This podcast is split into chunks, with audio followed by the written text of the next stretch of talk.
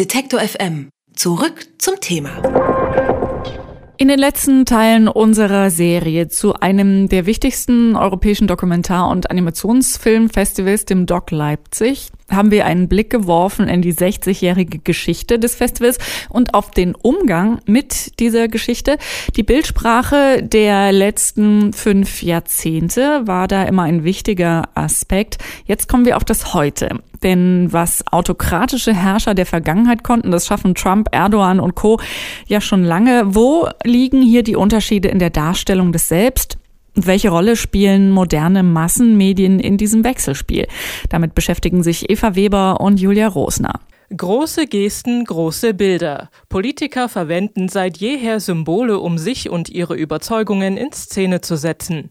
Diese erreichen durch massenhafte Verbreitung oft Kultstatus. Napoleon auf seinem Pferd als Inbegriff der Eroberung, Jesus am Kreuz als personifizierte Demut. Jeder erkennt die Symbole aus vergangenen Zeiten. Inszenierte Bilder heute zu entziffern ist oft schwieriger. Paula Diehl forscht an der Humboldt-Universität zu Berlin zu politischer Repräsentation. Bildliche Inszenierung gibt es immer. Das ist die Frage, ob wir sie als solche wahrnehmen oder nicht. Das heißt, wenn die Inszenierungen und die Symbole so selbstverständlich für uns sind, dann gehen wir davon aus, dass sie gar nicht da sind. Die derzeitige deutsche Politik, allen voran Angela Merkel, arbeitet mit sehr unauffälligen, nüchternen Bildern. In Deutschland gilt, Politik ist ein ernstes Thema und auch als solches zu behandeln. Nicht das Image einzelner Personen, sondern Inhalte der Politik und Institutionen stehen im Vordergrund. Paula Diehl über Angela Merkel. Also sie zeigt sich im Grunde wie eine Beamtin, die sich zum Wohle der Nation inszeniert, hatte auch, ich werde Deutschland dienen als ersten markanten Satz gesagt und dementsprechend verhält sie sich. Das war aber nicht immer so. Die sozialistischen Staaten des 20. Jahrhunderts arbeiten mit einer stark ideologisch aufgeladenen Bildsprache.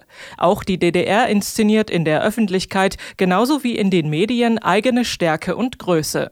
Ralf Eue, Programmchef des DOC Leipzig, sieht dabei ein zentrales Motiv. Es hat sich in den Bildsprachen, also wie kommunistische Führer dargestellt worden, so etwas hergestellt, was eigentlich vor, äh, vordemokratisch, vorsozialistisch sowieso äh, ist. Der große Führer, der sein Volk in die, eine glorreiche Zukunft führt. Auch wenn diese Form der politischen Inszenierung heute in Deutschland kaum noch existiert, findet man sie in anderen Teilen der Welt häufiger. Allerdings nicht mehr nur in kommunistischen Staaten. Politiker, die sich in solcher Form stilisieren, kommen aus ganz unterschiedlichen Regimen. Gemeinsam haben sie dennoch etwas, sagt Paula Diehl. Sie personalisieren politische Entscheidungen und sie zeigen sich als Verkörperung der Macht. Also nach dem Motto, meinem Willen ist praktisch das, was durchgesetzt werden muss. Der US-amerikanische Präsident Donald Trump gehört zu dieser Art Machthaber. Kaum eine Person der Öffentlichkeit arbeitet derart plakativ. Auch der diesjährige Programmchef des Doc Leipzig, Ralf Eue, sieht Ähnlichkeiten in der Bildsprache Trumps und früheren kommunistischen Darstellungen. Wenn man sich den Trump-Wahlkampf und die Ikonografie anschaut, die, die Trump selber bemüht hat, die Bildlichkeit seines Auftretens, seiner Politik, seiner Person, dann stellt man fest, dass äh, es große Ähnlichkeiten gibt, so in der Ikonografie von Trumps Wahlkampf zu dem Auftreten von Lenin in der Zeit zwischen Februar und Oktoberrevolution. Also dieses berühmte Bild Lenin steht so über einer Stadtsilhouette und über einer Menschenmenge und weist in die Zukunft Schrift mit gestrecktem Zeigefinger und man muss nicht lange suchen. Wenn man googelt, äh, wenn man irgendwie nur Trump, Lenin irgendwie als Google-Suchbegriff eingibt, findet man, ich will jetzt nicht übertreiben, aber mindestens 20, 30, doch jetzt übertreibe ich doch 40 so Bilder. Neben Trump gibt es weitere Präsidenten, die sich selbst überhöht darstellen. Auch in Russland und der Türkei sehen sich die aktuellen Machthaber gerne als Inbegriff der Staatsgewalt. Paula Diehl erklärt die Unterschiede in der Inszenierung. Allerdings haben die alle drei unterschiedliche Selbstdarstellungen.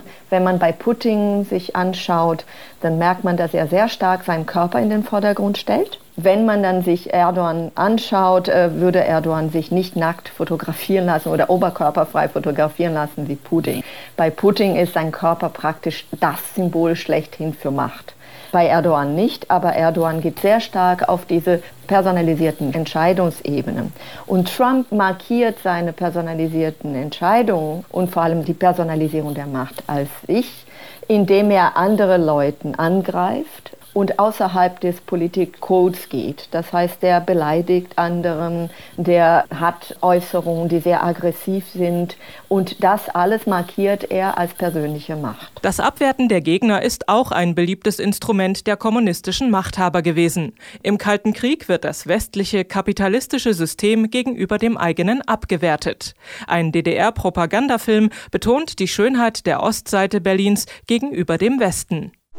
Unsere Grenzübergangsstellen stehen jedem offen, der in friedlicher Absicht kommt, im Besitz gültiger Dokumente zum Betreten der DDR ist, unsere Gesetze anerkennt, einhält.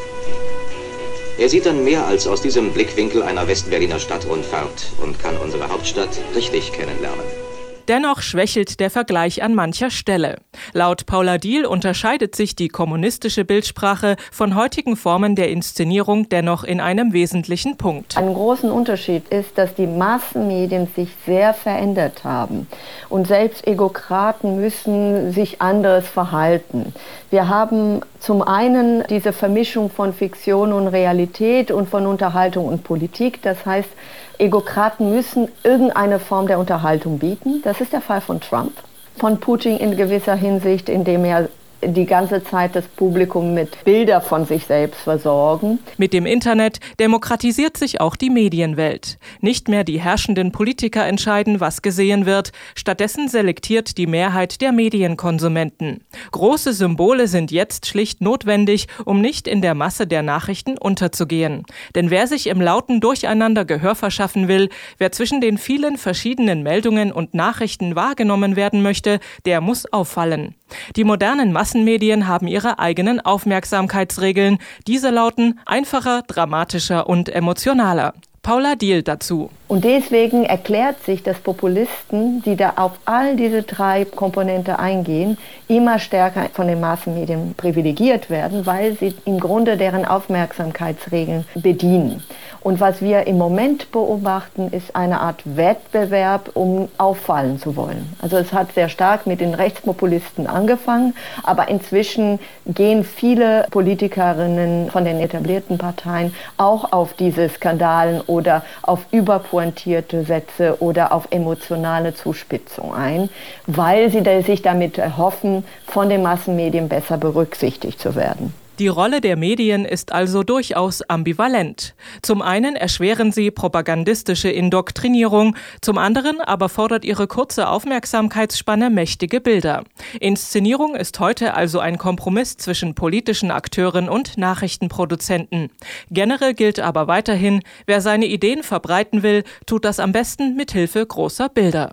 Das Doc Leipzig, eines der relevantesten Dokumentarfilmfestivals in Europa, feiert in diesem Jahr sein 60-jähriges Jubiläum. Aus diesem Anlass haben wir uns in einer Serie mit der Geschichte des Festivals auseinandergesetzt. Alle fünf Beiträge gibt's natürlich zum Nachhören auf detektor.fm oder direkt unter detektor.fm slash doc Leipzig. Am 30. Oktober wird das Festival offiziell eröffnet und mehr Informationen gibt es natürlich auf doc-leipzig.de. Alle Beiträge, Reportagen und Interviews können Sie jederzeit nachhören im Netz auf detektor.fm.